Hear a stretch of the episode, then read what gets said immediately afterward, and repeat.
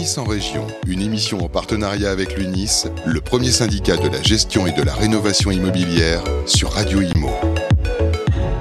Bonjour à tous et bienvenue sur Radio Imo. Nous sommes en direct à 13h30 comme chaque mois pour ce nouvel épisode de l'UNIS en région. Émission en partenariat, on le rappelle bien sûr, avec l'UNIS, sponsorisée également par GERCOP. Nous partons recueillir chaque mois les retours d'expérience d'adhérents UNIS en région. Au programme, l'apostrophe de la présidente, notre cher Daniel Dubrac, qui va nous rejoindre dans quelques instants, l'édito de Christophe et enfin l'objet du débat avec nos invités du jour. Aujourd'hui, nous partons à Marseille. Bonjour Christophe. Bonjour, très bien la marinière. Hein. Et oui, je me suis habillée pour Marseille, pour l'occasion. Le petit marin. Exactement. Qui partagera ce plateau à nos côtés aujourd'hui, cher bah, Christophe écoutez, que, du beau monde, hein, comme d'habitude. Daniel Dubrac, qui est présidente nationale euh, UNIS, qui est avec nous, euh, bien évidemment. Euh, bonjour Daniel, merci beaucoup d'être là une nouvelle fois, évidemment, pour partager ce moment avec nous. Jean Berthoz, président UNIS Marseille-Provence-Corse, qui est là également. Et puis Nicolas est adhérent UNIS Marseille, président de la société SIGA. SIGA, SIGA si je puis me permettre. Mais si vous voulez. SIGA. Eh bien, écoutez, on est ravis de vous accueillir tous les trois. Je vous propose qu'on démarre tout de suite dans le vif du sujet avec l'apostrophe de la présidente. Oui, bonjour. L'UNIS en région, l'édito. Bonjour Daniel. bien sûr. Bonjour, bonjour à tous et à toutes. Merci de me donner l'occasion de parler euh, de l'actualité nationale au niveau du Nice. Alors, euh, figurez-vous qu'il y a un rapport sur les réseaux de mandataires indépendants qui est sorti euh, jeudi dernier. Donc, vous voyez, c'est du, du frais. Euh, parce qu'il y a 40 000 euh, entrepreneurs qui euh, sont des mandataires indépendants et qui travaillent tous les jours dans le cadre de la transaction immobilière. Donc je dirais que ce rapport, il arrive à point nommé. Pourquoi? Parce que 2020, ça a quand même été une année un peu difficile au niveau du secteur immobilier. Un coup, on avait le droit de faire des visites, un coup, on n'avait plus le droit de faire des visites. Donc finalement, notre activité en matière de transaction, elle s'est arrêtée un petit peu régulièrement.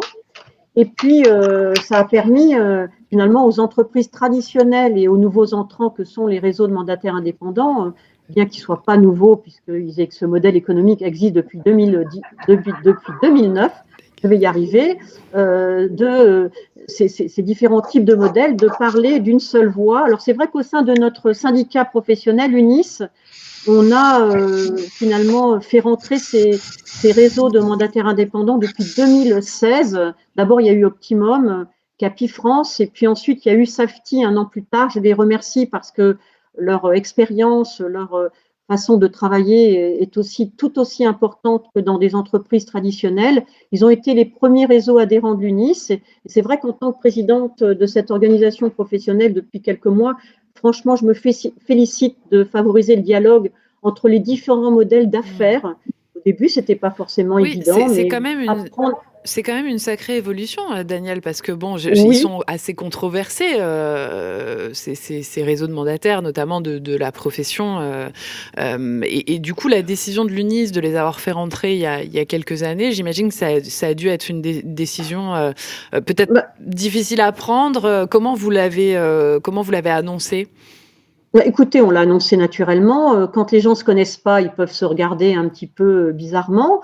mais on a appris à nous connaître. Et puis, euh, c'est important parce qu'on est quand même sur la poursuite de, combats communs dans la transaction, l'amélioration de la transaction, l'efficience de l'action sur la transaction. Ce qui fait qu'il n'y avait jamais eu de, d'études sur les réseaux de mandataires et franchement, Vincent Pavanello a fait un document qui est réalisé en toute indépendance, très très faisant œuvre de pédagogie. Nous, à UNIS, euh, depuis 2016, euh, on a largement euh, appris à se connaître et il n'y avait plus du tout de problème. Au début, c'était de l'inquiétude quand on ne connaît pas, mais après, quand on connaît, on est là pour mieux comprendre dans l'intérêt général finalement des clients. Et c'est vrai que nous, on est content parce que ce rapport de Vincent conforte un peu notre stratégie d'ouverture que nous avions eu à titre précédemment. Et moi, à titre personnel, je voulais vous dire simplement deux choses sur ces travaux. D'abord, franchement, depuis, depuis 2009, ils existent. On ne peut pas dire que ces mandataires et ces réseaux de mandataires indépendants euh, ne sont des acteurs marginaux, pas du tout. Ce sont des acteurs qui sont importants dans l'industrie de la transaction immobilière. Aujourd'hui, figurez-vous qu'ils représentent 30 000 entrepreneurs et ça capte, euh, ils captent chaque année euh, de nouvelles parts de marché. et, et, pour autant, les agences immobilières physiques, classiques, je dirais, n'ont pas disparu. Au contraire, le nombre de transactions euh, euh, augmente, tout comme le taux d'intermédiation. On voit que le, marché de l'intermédiation est, un marché qui est en pleine croissance. Donc nous, on se réjouit d'avoir euh, compris ça très tôt. En fait, les modèles sont incontestablement complémentaires. Ça, on l'a pensé. C'est d'ailleurs ce que l'étude de Vincent dit.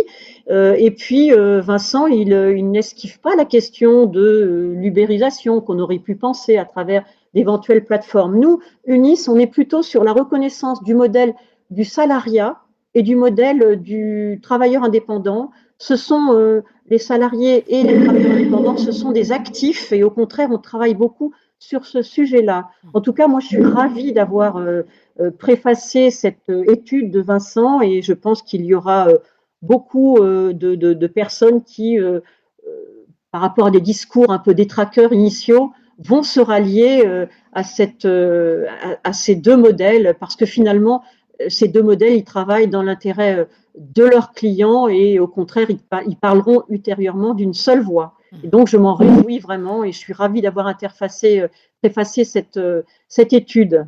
Eh ben, on, on, rappelle quand même que, que Vincent. Et les trois mandataires, réseaux de mandataires indépendants que j'ai cités, qui nous ont permis aussi de, de, de préfacer euh, cette étude. On rappelle donc que Vincent Pavanello est un universitaire, donc euh, qu'il a agi euh, dans le cadre de, de, de ce mandat-là et que du coup c'est complètement indépendant, effectivement. Oui, et puis ça casse certaines idées reçues. Il l'a fait vraiment en toute indépendance. Hein. Il n'a pas du tout euh, été euh, immobilisé, mobilisé ou, on l'a pas ciblé dans son étude. C'est un travail qui est très bien fait. Et finalement, euh, les idées reçues génératrices de défiance, me semble-t-il, sont cassées grâce à la lecture de ce merveilleux rapport. Mmh.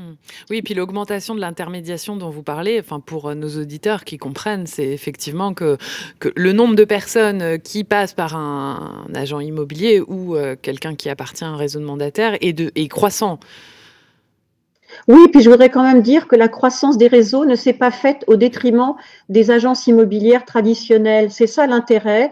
Comme l'augmentation euh, du marché de l'intermédiation augmente en permanence, finalement, c'est le service au client qui est fait d'une façon peut-être plus digitale dans un, dans un, d'un certain côté, puis peut-être plus de proximité dans un autre côté. C'est finalement le, statut de l'acteur actif qui peut aussi euh, euh, nous intéresser dans cette affaire, comment est-ce qu'on travaille pour mieux servir le client à travers évidemment euh, le, euh, tout ce qui est digital, mais aussi la proximité. Et c'est finalement ce qui compte, c'est l'intérêt du client.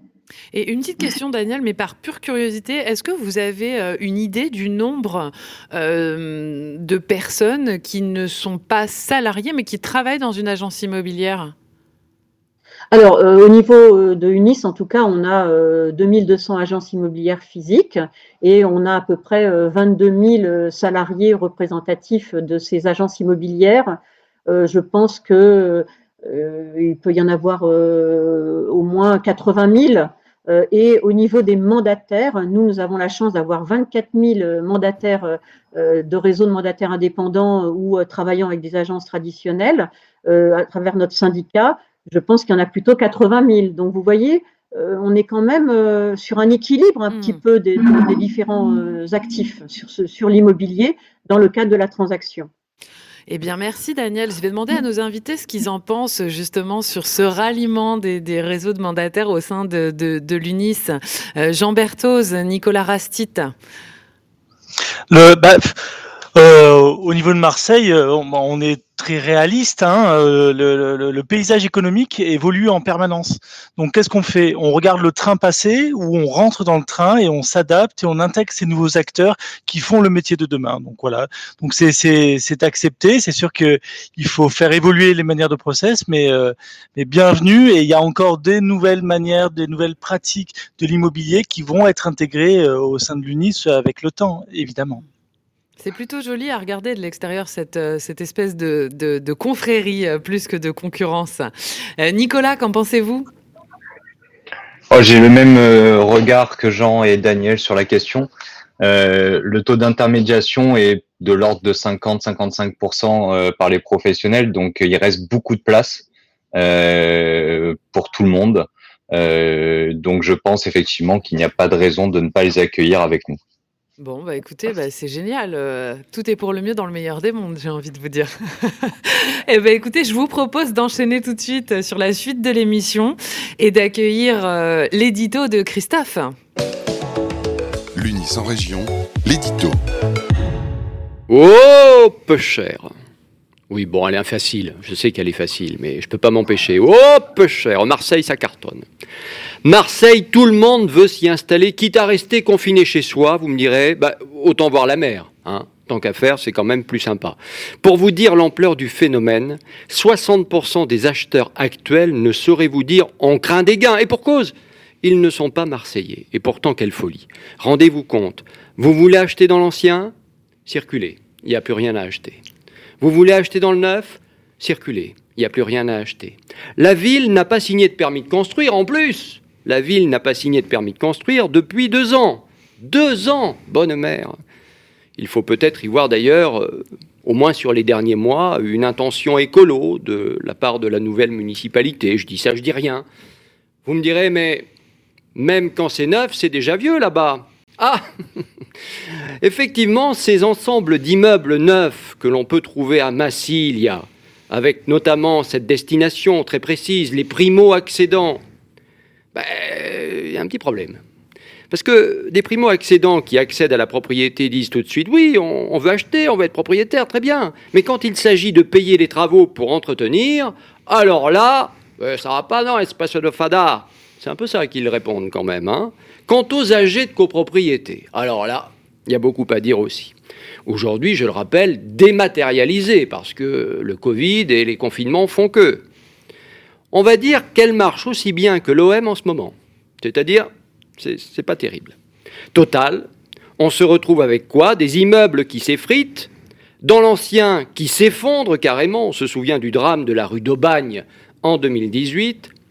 On pourrait se dire, depuis, à Marseille, on a tiré les leçons du passé. Que nenni L'adage il vaut mieux prévenir que guérir, on ne connaît pas là-bas. Non, on préfère littéralement payer les pots cassés. Il faut qu'il y ait des dégâts pour qu'on se décide enfin à faire des travaux. Alors, cher Daniel Dubrac, je vais vous citer Pagnol, qui était un Marseillais sensé. Si vous voulez aller sur la mer sans aucun risque de chavirer, alors n'achetez pas un bateau, achetez une île. C'est pas beau ça? Merci Christophe. Des billets toujours aussi dépaysants et fantaisistes. Je vais juste demander à nos invités ce qu'ils ont pensé de cette petite peinture de Marseille. Nicolas. Alors, euh, il y avait plusieurs sujets euh, qui étaient euh, dont on a parlé. Il y avait le problème de la primo des primo-accédants, le problème des immeubles anciens à Marseille, euh, sur le côté des primo-accédants, effectivement, la problématique est qu'on ne leur dit pas forcément tout euh, lorsqu'ils achètent et qu'aujourd'hui, on veut absolument rendre propriétaire tout le monde en France, pas qu'à Marseille. Et les gens n'ont pas forcément les moyens aujourd'hui d'être propriétaires parce qu'on leur dit pas le montant des charges, le montant des travaux, etc. Euh, et après, il y a une question, pardon, juste une question par rapport à ça. Est-ce que c'est normal qu'on leur dise pas? C'est le rôle de qui de leur dire d'ailleurs, normalement?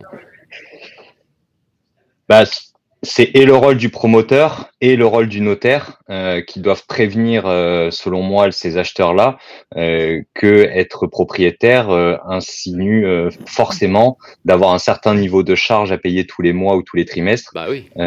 pour l'entretien de leurs immeubles, ce qui est pas forcément entré dans la tête de ces gens-là. Moi, j'irais même jusqu'à dire, si vraiment on était, euh, on poussait le, raisonnement jusqu'au bout, que ça devrait faire partie peut-être des critères qui devraient être vérifiés par les banques avant l'octroi des financements, de savoir si les gens sont capables justement d'assumer le montant des charges euh, en plus du remboursement de, de leurs prêts. Ça pourrait être au niveau des banques, mais les banques, c'est que un des acteurs économiques. C'est vraiment au niveau de tous les échelons. C'est une pédagogie qu'il faut amener, devenir propriétaire. Ça se fait pas du jour au lendemain. Il faut anticiper. Il y a beaucoup de questions à se poser. Donc, ça serait vraiment c'est un accompagnement à l'ensemble des échelons euh, qu'il faut voir. C'est comme des kits de bienvenue quand on est euh, quand on arrive sur une copropriété, euh, le syndic, il y a beaucoup d'adhérents de, unis qui le font, font des kits de bienvenue auprès des copropriétaires pour leur dire voilà, vous arrivez dans une copropriété, vous n'avez pas acheté un appartement qui est isolé dans un coin, vous êtes copropriétaire, vous allez partager ensemble, prendre des décisions ensemble. Les voisins que vous appréciez ou que vous appréciez pas, ça, ils vont être dans votre quotidien, dans les décisions concernant votre bien. C'est toute cette accompagnement, cette pédagogie qui est, très, qui est très importante et qu'il faut diffuser, et au niveau de tous les échelons. Hmm. Daniel, un petit mot sur ce petit édito? Écoutez, euh, Marseille, ça chante, Marseille, il fait beau, euh, il y a le Mistral de temps en temps, euh, c'est vrai, mais bon, Marseille, beaucoup d'adhérents de Marseille sont des gens chaleureux, conviviaux, et puis surtout qui, travaillent, qui travaillent beaucoup au quotidien, c'est pas toujours facile. Il peut y avoir aussi euh, les difficultés sociales, il peut y avoir euh, les difficultés euh, de la pathologie des bâtiments. Voilà, on a des gens très dynamiques en tout cas, et surtout qu'ils font avec beaucoup de cœur et beaucoup de conviction, et c'est ça l'intérêt de Marseille. Voilà, j'entends déjà les cigales chanter. ben oui. moi, moi, je vais vous dire, si vous habitiez à Marseille, du côté du Vieux-Port par exemple, ma chère, je pense que je viendrai sous votre fenêtre pour vous chanter une sérénade. Mais c'est charmant ça, Christophe. Bon, on attend une invitation euh, des Marseillais euh, pour venir les, les visiter. Euh, je vous propose qu'on lance. Attend. On vous attend. on, on, a entendu, on retient. Euh, je vous propose qu'on lance tout de suite l'objet du débat. On vous le rappelle, l'objet du débat, c'est les problématiques que vous, acteurs de la région, vous rencontrez. Euh, donc tout de suite après ce jingle. L'Unis en région, le débat. Alors, retour sur le plateau de l'Unis en région. Euh, nous allons bien entendu parler de la ville de Marseille, sous trois axes aujourd'hui que vous nous avez un petit peu euh, déjà, euh, sur lesquels vous nous avez lancé, cher hmm. Christophe. Alors moi, j'aurais aimé poser une petite question, même si on, on, imagine déjà la réponse. C'est le troisième confinement en troisième, donc c'est pas le premier, hmm. c'est pas le deuxième, c'est le troisième. Hmm. Jamais 203, comme on dit. même si on imagine que, que ça n'a pas transbouleversé euh, vos, vies. Euh, on aimerait quand même savoir, euh, déjà, d'une part, si vous vous y attendiez à ce reconfinement. Nicolas alors s'y attendre, je ne sais pas si on peut s'attendre à une chose comme ça subjectivement parce qu'on espérait tous ne pas l'avoir. après, en termes d'habitude, je, pense qu'on s'y est maintenant habitué que c'est plus un confinement aussi strict que le premier et que du coup nos équipes se sont habituées. C'est plus nos clients qui ont du mal à, supporter ça euh, en termes d'assemblée générale, en termes de disponibilité, de visite de copropriété. D'accord. Et Jean, Jean comment vous le vivez, vous? Bah, euh, c'est revenir un peu dans, dans, dans, dans, le premier confinement. Le premier confinement, c'était la sidération et on a remarqué que les adhérents du Nice, euh, ce sont euh, quoi, beaucoup de professionnels de l'immobilier sont parfaitement adaptés.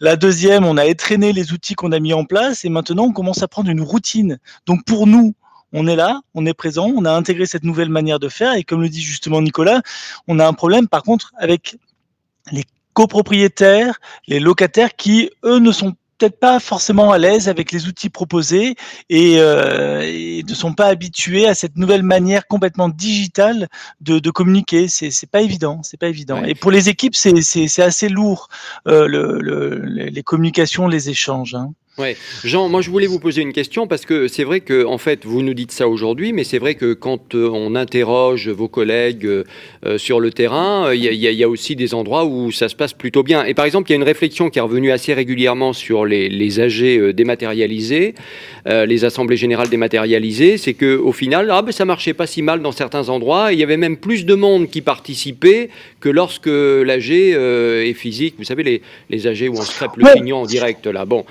que ça, c'est une réalité ou pas quand même? Oui, oui, oui. On, là, on a le recul en fait. On a le recul sur le côté technique. Sur le côté technique, effectivement, ça fonctionne. Hmm. Effectivement, certains copropriétaires qui ne venaient pas viennent en assemblée générale. Par contre, d'autres qui venaient ne viennent plus en assemblée générale. Mais c'est plutôt le traitement le, le, de la chose. C'est-à-dire que les assemblées générales, vous avez un groupe, une copropriété, c'est un groupe, les décisions sont collectives. Mmh. Et aujourd'hui, le mode qui est proposé, ce qui est le vote par correspondance, hein, c'est les AG papier où on coche des cases ou euh, on clique sur des cases sur l'ordinateur, fait que chacun vote individuellement et ce n'est pas un vote collectif. Et ça, ça a un impact très négatif pour la bonne gestion de la copropriété. Donc oui, il y a plus de présence, mais est-ce que les décisions sont plus constructives pour le bon entretien de la copropriété? On en est très sceptique, hein, on le remarque, on a à peu près 70% de travaux votés en moins sur les copropriétés. C'est ah énorme. Énorme. Mm. C'est des chiffres énormes. Mm. Et, et, ça n'est pas que les copropriétés vont mieux, mais c'est que, ben, dans le doute, je vote contre. Vous me demandez, il y a beaucoup de petites copropriétés sur Marseille. Vous votez 100 000 euros de travaux, vous êtes 10 euh, à voter ça, donc ça fait des codes-parts de, de 10 000 euros par personne. Ben, dans le doute, vous allez voter contre. Mm. Et c'est souvent ce qu'on constate. Et donc, c'est, et ça, c'est lourd. Euh, au niveau de l'entretien, c'est assez compliqué. Donc, bonne adaptation, somme toute, hein, sur euh, vos deux avis à ce troisième euh, confinement. Néanmoins, des méfaits observés, notamment en ce qui concerne les copropriétés, qui semblent être en souffrance au niveau des prises de décision en AG. on aimerait quand même parler plus spécifiquement de, de, de Marseille. Il semble que vous ayez connu depuis cette période assez trouble euh, une envolée des prix. Est-ce que, Jean, vous pourriez nous expliquer euh, un petit peu ce qui se passe en ce moment euh, sur Marseille et quelle est en moyenne l'augmentation que vous avez pu observer, que ce soit en transaction ou en location d'ailleurs? Dans le dans l'édito, euh, a été très justement dit. Euh, Marseille, elle va en poupe. Euh, on a côté acquéreur beaucoup de gens extérieurs qui, du fait du télétravail, nouvelle organisation, ben, se disent je vais me mettre plutôt au soleil et dans une ville qui a toutes les commodités, qui a le SC, qui a, qui a le TGV, qui a le métro, qui a, qui a, les grands commerces, les centres commerciaux. Donc Marseille les intéresse sur ça. Donc il y a énormément de gens qui veulent s'installer sur Marseille, mais comme vous l'avez dit, aujourd'hui on n'a plus de neuf, les permis de construire ont été bloqués avec les élections qui se sont passées, euh, avec la, nouvelle couleur politique de la ville qui a besoin de se réorganiser. Euh, le, et ce parc euh, compliqué que l'on a à Marseille fait que aujourd'hui il n'y a pas de biens en stock. Mmh. Donc on n'arrive pas à donner un prix. Et là, on constate, alors j'ai pas beaucoup de recul, on avait échangé un peu dessus, on n'a pas un recul complètement objectif, alors on, va les avoir, mais aujourd'hui, on constate une augmentation qui est de l'ordre de 10 à 15% euh, par rapport à il y a un an. C'est une augmentation c'est une augmentation très importante. Ah oui, ah oui. Et, sur quel type de bien euh, se porte euh, la demande? Ah, eh ben étrangement, on le voit sur tous. C'est ça qui est, c'est ça qui est, c'est ça qui est surprenant. Euh, alors côté locatif, là on est sur un autre sujet. Sur, l'achat, on remarque que partent aussi bien à des prix euh, très élevés des toutes petites surfaces que des grandes surfaces. Sur le côté locatif, là, ça sera plutôt euh, une, une, tendance forte sur les euh, type 3, type 4, les grands appartements. Voilà. Et au niveau de, des années de construction, euh, plutôt, alors on disait, hein, il n'y a plus, euh, y a plus de neuf, euh, mais néanmoins, est-ce que vous pouvez observer une tendance par rapport à la demande? Ah bah là c'est assez étonnant. J'ai un écho hein, au niveau de, du son là. c'est au niveau de, des tendances. Bien, Parfait.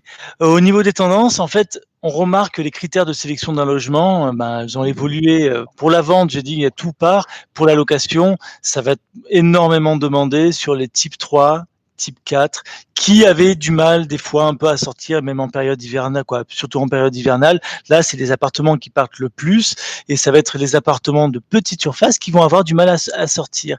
Et on a remarqué avec euh, Clameur, vous savez Clameur, l'observatoire des loyers du parc privé, mhm. euh, qui, euh, qui s'est réactivé depuis maintenant une année, où on a des chiffres très intéressants qui font constater que les immeubles des années 80 étonnamment, les immeubles des années 80 étaient loués en moyenne 36% plus cher que la masse globale des appartements loués. C'est incroyable. Ça veut dire quoi? Pourquoi 36%, mais c'est énorme. Hmm. Alors du coup, on a cherché c'est quoi la typologie de ces immeubles? Et c'est des immeubles en fait quand ils ont été construits, ils ont été construits avec une pression foncière moins importante et beaucoup plus d'espace, d'espace dans le logement. Dans les parties communes, dans les abords des parties communes. Et ça, ce sont des critères aujourd'hui essentiels pour le choix d'un logement. Et d'ailleurs, il ne faut pas oublier une chose qui est très importante, on n'en parle pas assez, mais c'est vrai que les, les, logements se sont réduits, que la hauteur des plafonds a diminué quand même de 27 cm en 20-25 ans et que ça aussi, ça joue sur effectivement la décision d'acheter. Moi, je voudrais poser une question très simple, un peu politique d'ailleurs, à Jean Berthoz. comment ça se passe aujourd'hui avec la municipalité à Marseille, qui est donc socialiste et écologiste? Bon, il y a un certain nombre de nouveaux élus qui ont décidé de, de bloquer les permis de construire. Il y a eu la campagne et après ils ont été élus, ils ont décidé de bloquer les permis de construire.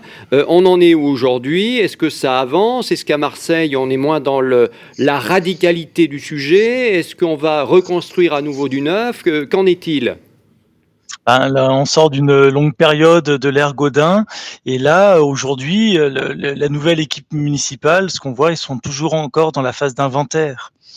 Et ah il n'y a pas des décisions, ils sont encore en phase d'écoute. Et là, on attend euh, terriblement euh, que des décisions soient prises. On est toujours à leur disposition, mais pour l'instant, on voit rien venir. Donc c'est pour ça que je, qu'on pense qu'ils sont toujours dans cette phase d'inventaire et on espère que des projets vont sortir.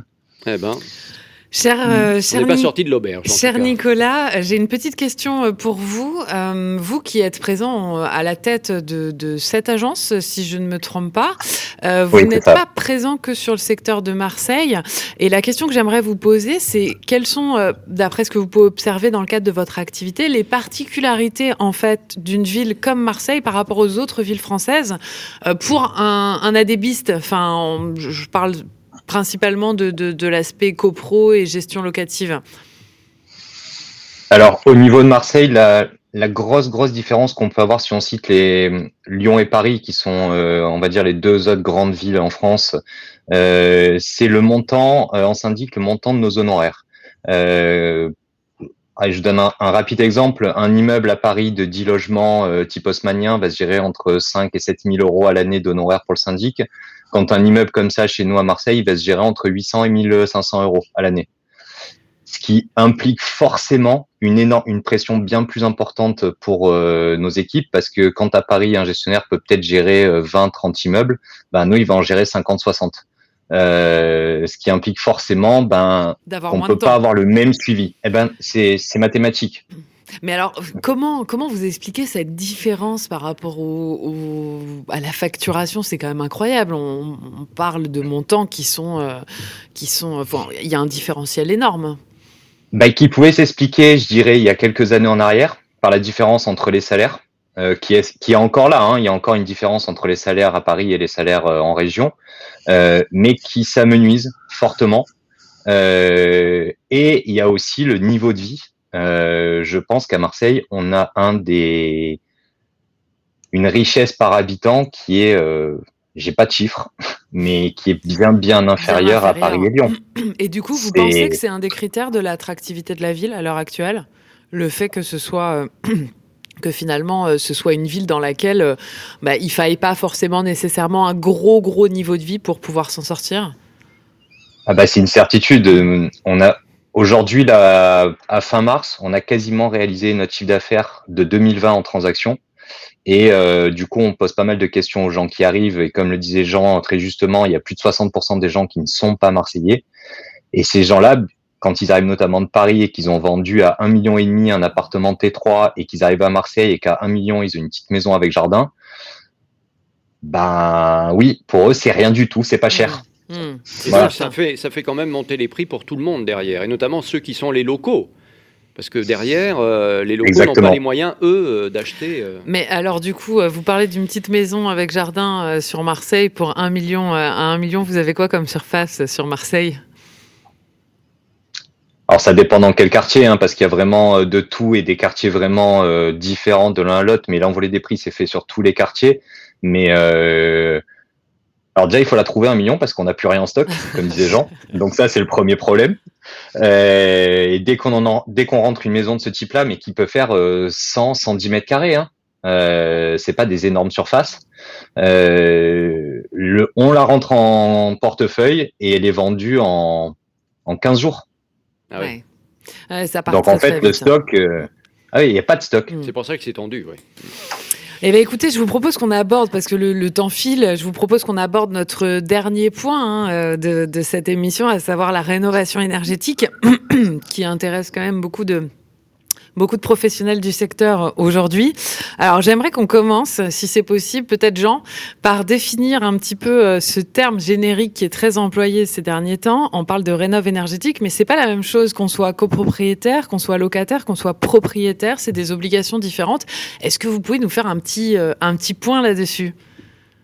Oui, en plus, c'est un point qui est assez important parce que derrière rénovation, euh, les, gens se disent ah ça veut dire des travaux nouveaux, des travaux supplémentaires, euh, alors que euh, c'est une vision de la chose. C'est-à-dire quand on dit euh, rénovation énergétique, ça ne veut pas dire euh, forcément de nouveaux types de travaux. Alors, je vais essayer de prendre des exemples pour illustrer euh, un peu le, un peu le cas. un immeuble doit être entretenu, donc on doit refaire sur sa toiture, mettons c'est une toiture plate, on refait l'étanchéité de la toiture. Avant, traditionnellement, étaient envisagés les travaux pour un revêtement classique. Maintenant, aujourd'hui, avec la rénovation énergétique, ça veut dire qu'on va faire ces travaux-là, sauf qu'on va envisager une isolation thermique euh, sur cette isolation. Pareil pour la façade, quand on fait un ravalement de façade, et ben maintenant, on va envisager des, des, des, des revêtements isolants sur la façade pour gagner en énergie. Mais ça peut aller aussi bien aussi au niveau de l'ascenseur. L'ascenseur, maintenant, il y a une réflexion, si on remplace le moteur de, de l'ascenseur, d'avoir des moteurs qui consomment moins d'énergie. Mmh. Donc tout ça fait partie de la rénovation énergétique, la rénovation euh, du, bâtiment avec ces nouvelles contraintes. Il y a l'aspect au niveau copropriété et après donc ensemble à tous les occupants de l'immeuble et après au niveau de l'appartement. Au niveau de l'appartement, on focalise principalement sur les fenêtres on dit à chaque fois il faudrait mettre du double vitrage. Oui, mais c'est un facteur.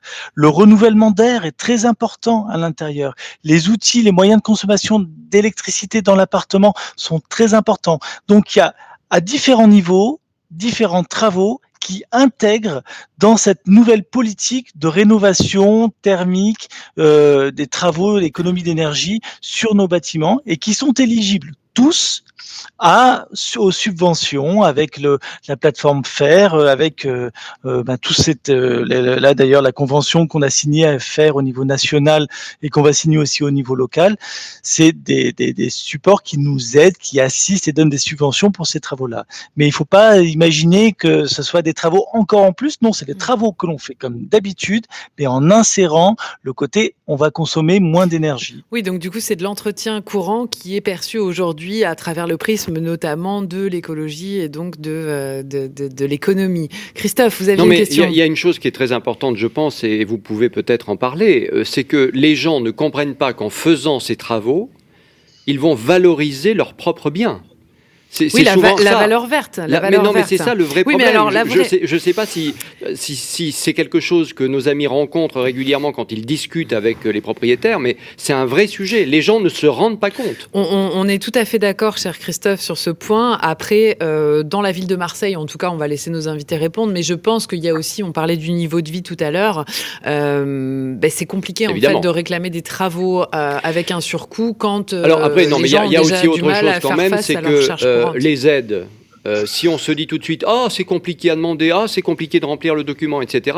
Peut-être que nos amis de l'UNIS justement peuvent les aider. Oui, mais je pense qu'il y a un vrai rôle d'accompagnement effectivement. Alors attendez, là, Jean. On enchaîne, on enchaîne plusieurs sujets. Donc oui, on est là pour les accompagner. D'ailleurs là, on fait de la formation euh, avec l'UNIS. On a l'outil 1 plus, une plateforme de formation où on propose des formations pour accompagner les professionnels de l'immobilier, pour mieux accompagner leur équipe.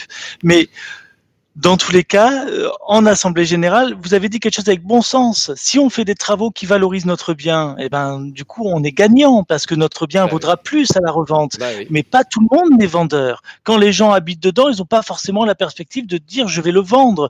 Eux, ils vont vouloir l'entretenir et ils vont le faire avec les moyens qu'ils ont à ce moment-là. C'est logique. On se dit oh, je mets 10 000 euros, ça va faire que mon appartement il vendra 30 000 euros plus cher si la personne veut le vendre. Aujourd'hui, les gens, avant de vendre, ils réfléchissent trois fois parce qu'ils savent qu'ils vont réussir à vendre, mais ils sont pas sûrs qu'ils vont réussir à acheter. Donc, euh, il faut tempérer euh, ce, tempérament-là, qui est du bon sens, mais de manière pratique, il faut avoir les liquidités euh, disponibles. Alors, Nicolas, justement, sur cette question, pensez-vous que les, aides qui soient mises en place soient suffisantes, d'après votre expérience sur le terrain? Alors oui, les aides sont, sont déjà très conséquentes. Euh, elle ne couvre bien évidemment pas la totalité des travaux quand on parle notamment d'isolation de, façade, euh, qui, a, qui rajoute quand même un, un, un, assez gros surcoût sur les travaux.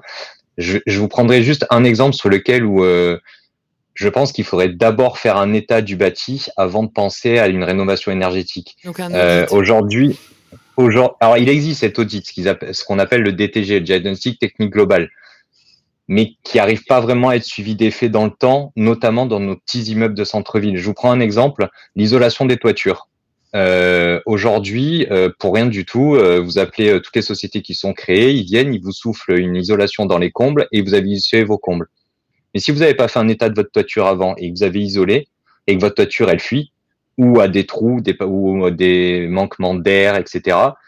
Ben en fait, ce que vous avez fait, ça sert à rien. Ok, ça a coûté zéro à la copro, mais euh, dans les faits, ça servira à rien.